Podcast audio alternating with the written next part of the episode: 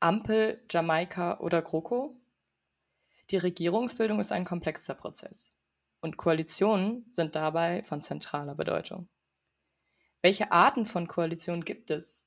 Wie entstehen sie und warum sind sie überhaupt relevant? Über diese Fragen und über die Koalitionsverhandlungen von 2021 werden wir heute sprechen. Hier in Drittstimme.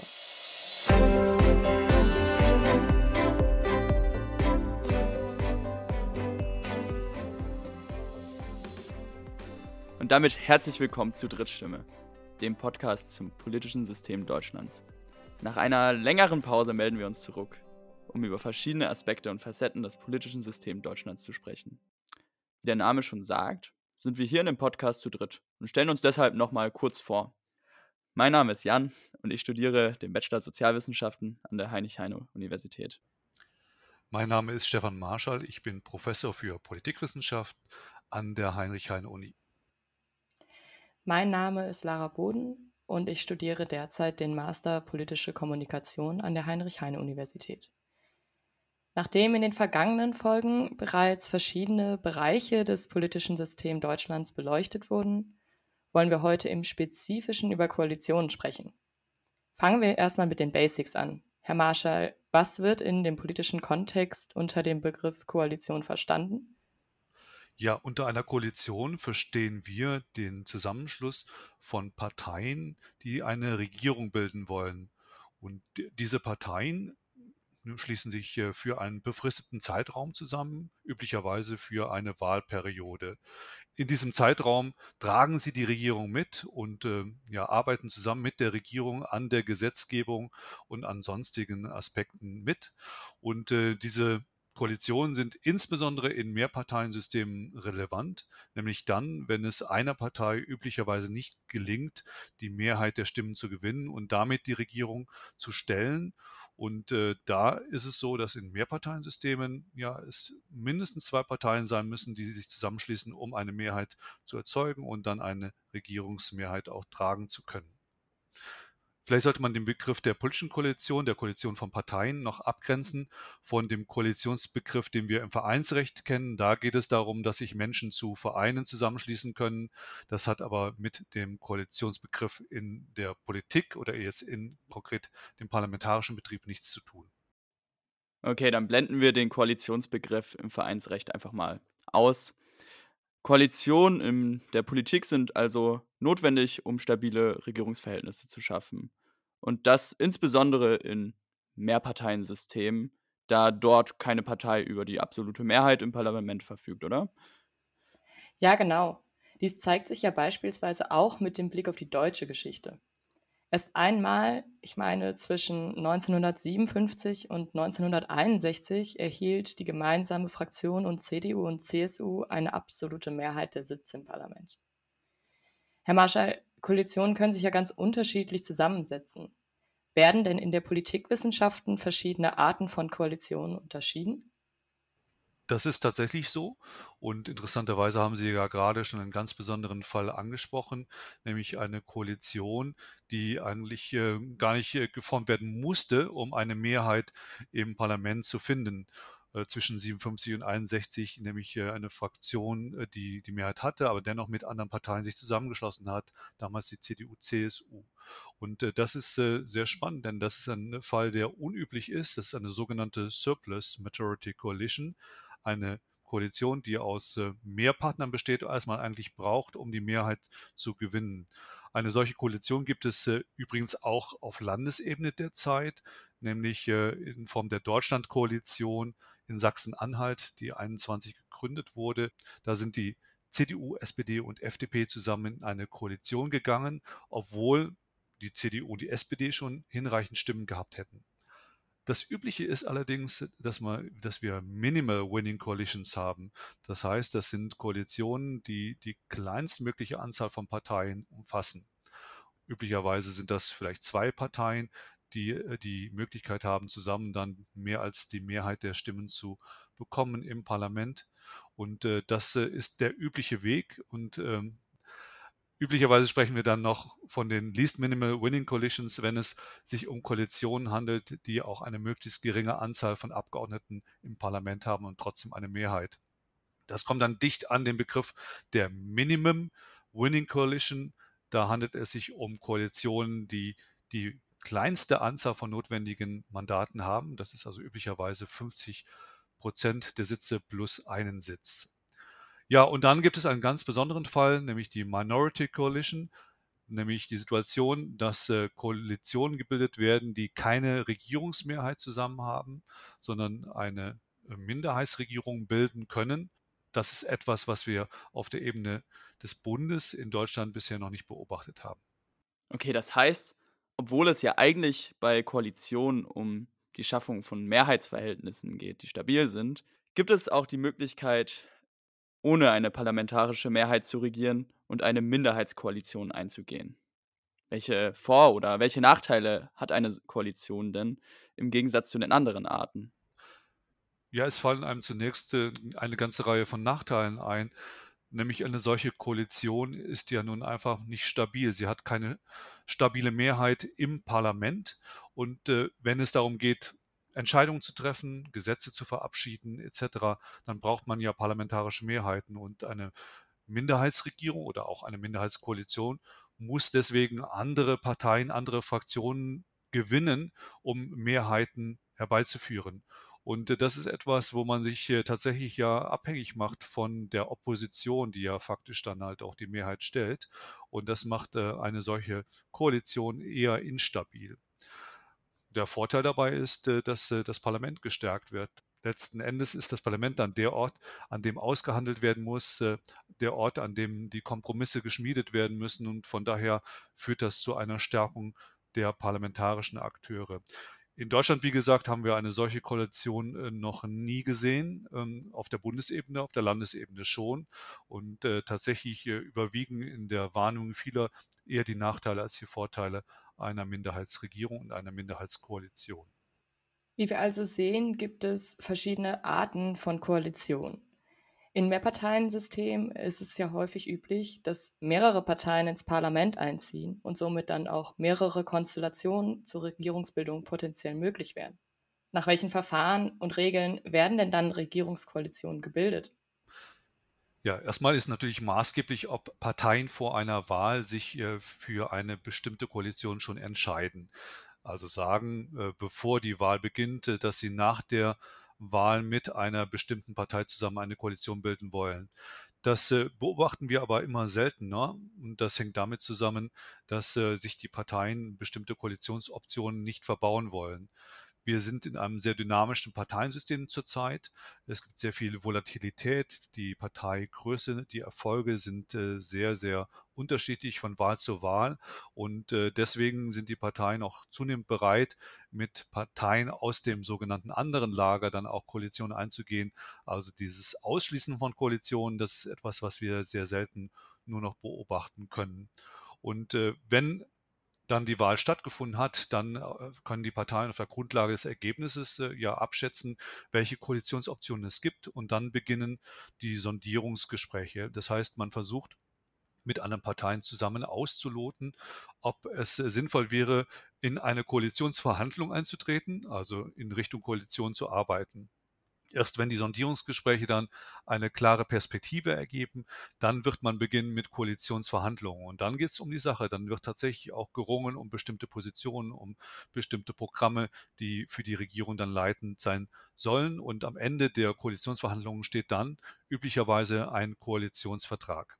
Okay. Meines Wissens nach wird ja auch in Koalitionsverhandlungen neben dem Koalitionsvertrag, der dieses Regierungsprogramm dann ähm, im Prinzip ist, ja auch bestimmt, welche Parteien welche Ressorts besetzen werden. Da wollte ich mal fragen, nach welchen Faktoren werden denn die Ämter unter den Parteien aufgeteilt? Ja, erst einmal geht es ja darum, wie viele Ministerien äh, jede Partei bekommt und das hängt äh, erst einmal von der Größe ab, äh, also wie stark die einzelnen Parteien im Parlament sind. Es dürfte klar sein, dass die größte Partei die meisten Ministerien bekommt und natürlich auch die Position des Bundeskanzlers oder der Bundeskanzlerin. Die anderen, äh, die kleinen Parteien oder die eine kleine Partei, je nachdem, wie viele in der Koalition sind, äh, haben dann aber natürlich auch Zugriffsmöglichkeiten auf die Ministerien. Und da spielen bestimmte Ministerien eine ganz besondere Rolle, insbesondere das Finanzministerium, aber das Auswärtige Amt, das Innenministerium. Das sind äh, zentrale Ressorts für Parteien, auch für die kleinen Parteien. Und man wird auf diese Ressorts dann auch zugreifen wollen. Und es ist auch nicht so, dass die kleinen Parteien nur ganz wenige Ressourcen bekommen, wenn sie klein sind, sondern sie werden üblicherweise auch immer überproportional berücksichtigt, denn die kleinen Parteien können ja nun nicht den Kanzler stellen und damit sind sie schon mal im Nachteil und kompensieren das durch äh, eine vielleicht übermäßig starke Berücksichtigung bei den Ressorts, bei der Ressortverteilung. Und ähm, dann spielt noch ein weiterer Aspekt eine Rolle, nämlich die Frage, welche Themen für die jeweiligen Parteien wichtig sind. Und äh, die Parteien werden versuchen, die Ressorts ihrer Schwerpunktbereiche, ihrer thematischen äh, Kernagenda entsprechend auch äh, zu besetzen. Und dann die Möglichkeit zu haben, in der Regierung über diese Ministerien ihre Punkte, ihre Themen besonders stark zu platzieren. Eine Sache kann man immer wieder beobachten, dass äh, beispielsweise in einer Dreierkonstellation die Partei, die am weitesten weg von den anderen beiden Parteien ideologisch ist, äh, am meisten berücksichtigt wird äh, bei der Verteilung der Ressorts und auch äh, bei der ähm, Programmatik. Also sie können am ehesten ihre Punkte durchsetzen, weil sie ja den größeren Sprung machen müssen, weil sie quasi den größeren Preis zahlen müssen für die Zusammenarbeit mit den beiden anderen Parteien, die vielleicht ideologisch zusammenstehen. Das lässt sich ja dann, glaube ich, auch in den erst kürzlich vollzogenen Koalitionsverhandlungen beobachten. Dabei ist es nämlich zu äh, Koalitionsverhandlungen zwischen der SPD, den Grünen und der FDP gekommen. Diese sogenannte Ampelkoalition ist ja alleine schon deshalb interessant, weil es die erste richtige Drei-Parteien-Koalition auf Bundesebene ist. Aber Herr Marschall, was, was hat diese Koalitionsbildung oder diese Verhandlungen aus Ihrer Sicht besonders interessant gemacht? Ja, erst einmal ist dieser Punkt, den Sie schon angesprochen haben, nämlich, dass es hier zum ähm, ersten Mal eine richtige, eine tatsächliche Dreierkoalition gibt auf Bundesebene und das ist äh, schon etwas äh, Ungewöhnliches. Das heißt ja, dass man nicht nur zwei Parteien zusammenbringen muss, sondern die Brücken zwischen drei Parteien schlagen muss. Und das ist eine größere Herausforderung, als wir sie bisher vielleicht bei Koalitionsverhandlungen gesehen haben. Wir haben dann des Weiteren natürlich hier eine ganz spannende Konstellation, insofern als dass äh, ja wir eine relativ äh, intensive Diskussion vorher hatten, aber auch nach der Wahl über ähm, die Möglichkeit dieser beiden Parteien, Grüne und FDP, überhaupt zusammenarbeiten zu können. Man hat sich vor der Wahl auch deutlich voneinander distanziert und musste dann erst einmal zusammenfinden. Das ist aber wiederum relativ gut gelungen in einer dann äh, vertraulichen Atmosphäre ist es äh, geschafft worden, Vertrauen herzustellen zwischen diesen beiden Parteien und darüber hinaus. Und besonders spannend ist auch, dass die beiden kleinen Parteien mit den Koalitionssondierungen angefangen haben und äh, ja, die große Partei, die SPD, erst einmal außen vor war. Die drei Parteien verstanden sich dann auch in den Gesprächen ungefähr als äh, gleichwertige Partner. Und äh, das war auch überraschend, weil ja nicht äh, alle drei über die gleiche Anzahl von Mandaten verfügen, aber alle ähm, ja, drei beteiligten hm, Fraktionen und Parteien haben versucht, ihre Punkte entsprechend auch durchzusetzen und äh, sich äh, doch hier auch äh, nicht von der größeren Partei einkaufen zu lassen. Und äh, ganz besonders war natürlich dann letzten Endes noch die Tatsache, dass ähm, die ähm, Vertraulichkeit dazu geführt hat, dass man sehr wenig nur erfahren hat aus diesen ganzen Sondierungen und Koalitionsverhandlungen, sodass viele überrascht waren vom Ergebnis und äh, ja, und das auch eher ungewöhnlich ist in Zeiten, in denen üblicherweise über Social Media sehr viele Informationen auch äh, geleakt werden. Ähm, Sie haben jetzt eben von den Differenzen zwischen Grünen und FDP gesprochen, die in den Koalitionsverhandlungen überwunden werden konnten. Am Ende der Koalitionsverhandlungen entsprang ja nun auch eine Regierung. Koalitionsverhandlungen müssen jedoch nicht unbedingt auch erfolgreich sein. Ich würde gerne mal einen Blick in die Vergangenheit werfen.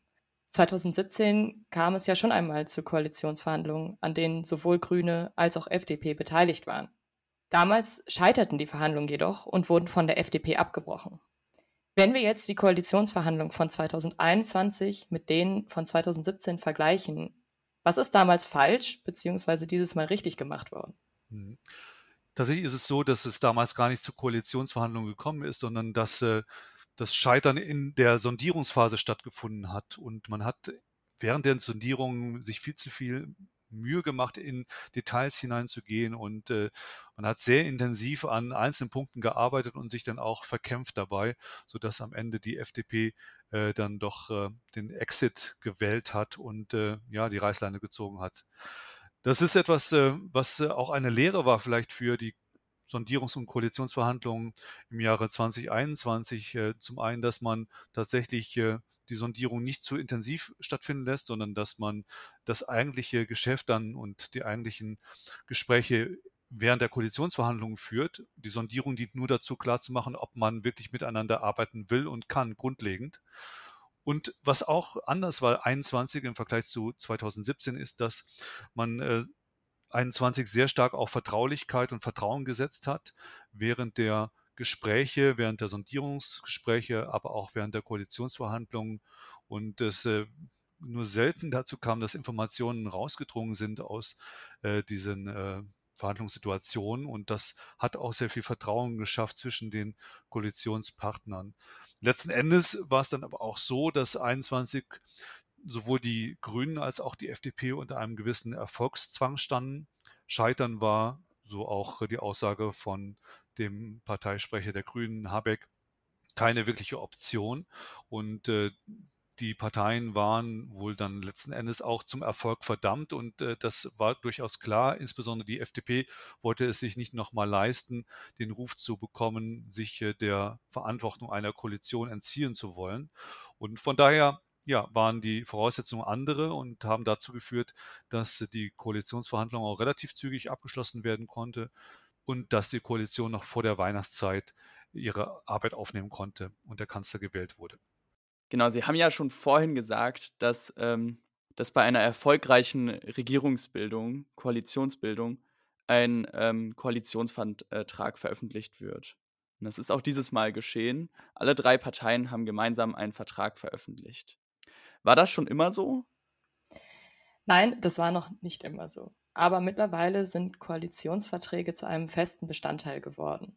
Der erste Koalitionsvertrag wurde, ich meine, 1961 zwischen der FDP und der CDU-CSU geschlossen. Ja, was ist dann das Ziel solcher Koalitionsverträge? Also, wieso haben die sich diese denn etabliert? Was macht Koalitionsverträge so besonders? Koalitionsverträge sind auf der einen Seite Absichtserklärungen der Parteien, was sie in den nächsten vier Jahren machen werden, aber sie haben auch eine Funktion nach innen. Also sie sollen die Koalition zusammenhalten, sie sollen die Koalition stabilisieren. Und dahinter steckt natürlich ein gewisses äh, Misstrauen der beteiligten Parteien, dass die anderen Parteien vielleicht doch was anderes machen wollen oder werden. Und deswegen äh, ist das hier eine öffentliche Bekundung, kein Vertrag, den man irgendwie einklagen kann, aber eine öffentliche Erklärung darüber, was die Regierung in der nächsten Zeit dann machen wird, die gemeinsame Regierung. Und das ist etwas, was durchaus auch trägt. Wir wissen aus der Forschung, dass Koalitionsverträge auch äh, eingehalten werden, dass sie zum größten Teil auch abgearbeitet werden von einer Regierungskoalition im Laufe der Wahlperiode. Von daher sind sie nicht äh, irrelevant. Und sie haben eine besondere Kommunikation auch äh, in die Parteien hinein, in die eigene Partei, wenn es darum geht, klarzumachen, warum sich eine Koalition lohnt. Denn in den Koalitionsverträgen wird ja nochmal deutlich, in welchen Hinsichten sich welche Partei durchsetzen konnte und äh, dass vielleicht letzten Endes jede Partei einen Vorteil hat und äh, eigene Programmpunkte in der Koalition dann auch realisieren kann. Also tragen Koalitionsverträge wesentlich zur Stabilität der Regierungsarbeit bei. Gibt es denn eigentlich neben dem Koalitionsvertrag auch noch andere Instrumente, die während der Legislaturperiode dann dazu dienen, die Stabilität zu sichern? Ja, die gibt es und die muss man auch haben, denn letzten Endes ist der Koalitionsvertrag ja ein Vertrag, der aus der Situation heraus entsteht und man weiß ja nicht, welche Herausforderungen im Laufe der Wahlperiode auf die Koalition noch äh, kommen werden. Deswegen gibt es äh, neben dem Koalitionsvertrag auch äh, einen Koalitionsausschuss, der die gesamte Wahlperiode über zusammentreten kann und eigentlich auch sich regelmäßig treffen soll. In dem Koalitionsausschuss sind die Spitzen der Regierung, der Parteien und der Fraktionen vertreten, der Koalition. Und ähm, dieser Koalitionsausschuss hat die Aufgabe, aufkommende Probleme, aufkommende Konflikte in der Koalition zu bearbeiten und Kompromisse zu finden. Und von daher ist das quasi so ein äh, Dauerproblemlösungsgremium, das eine Koalition hat und auch braucht, um stabil zu sein. Darüber hinaus ist äh, die Person des Bundeskanzlers oder der Bundeskanzlerin sehr wichtig, wenn es darum geht, eine Koalition zusammenzuhalten. Es ist nicht so, dass äh, hier man ein Machtwort sprechen kann und die Mitglieder einer Koalition arbeiten wieder zusammen, sondern man muss die Parteien zusammenführen, zusammenhalten. Das ist eine sehr anspruchsvolle Aufgabe. Führung heutzutage bedeutet nicht, dass man sich mit Macht durchsetzt, sondern dass man versucht, auch die Partner mitzunehmen in Entscheidungen, Konflikte frühzeitig zu erkennen, zu lösen. Und das ist eine Aufgabe, die insbesondere der Bundeskanzler, die Bundeskanzlerin hat. Und äh, von daher ist sie ja ein, eine Person gefordert, die äh, besonders gut ist in der Fähigkeit, Menschen zusammenzuführen, Parteien zusammenzuführen, Positionen zu versöhnen. Und damit sind wir schon am Ende dieser Folge angelangt. Wir haben heute über das Thema Koalition und Koalitionsbildung gesprochen. Ich fasse noch einmal ganz kurz zusammen. Koalitionen sind zeitlich befristete Bündnisse, die dazu dienen, stabile Regierungsverhältnisse zu schaffen. Sie entstehen im Zuge von Koalitionsverhandlungen äh, und als Endergebnis wird seit 1961 zumindest immer ein Koalitionsvertrag äh, veröffentlicht. Dieser dient als Leitlinie der gemeinsamen Regierung und sorgt auch für mehr Stabilität. Darüber hinaus gibt es mit dem Koalitionsausschuss und dem Kanzler oder der Kanzlerin als Vermittlungsinstanz noch weitere Instrumente, die für eine stabile Koalition sorgen können. Wie immer gilt, schickt uns gerne Fragen oder Feedback an die Mail politik2 at phil.hhu.de. Ich bedanke mich fürs Zuhören und wir sehen uns beim nächsten Mal. Ciao. Auch meinerseits vielen Dank fürs Zuhören und bis zum nächsten Mal. Ja, auch ich danke und sage Tschüss.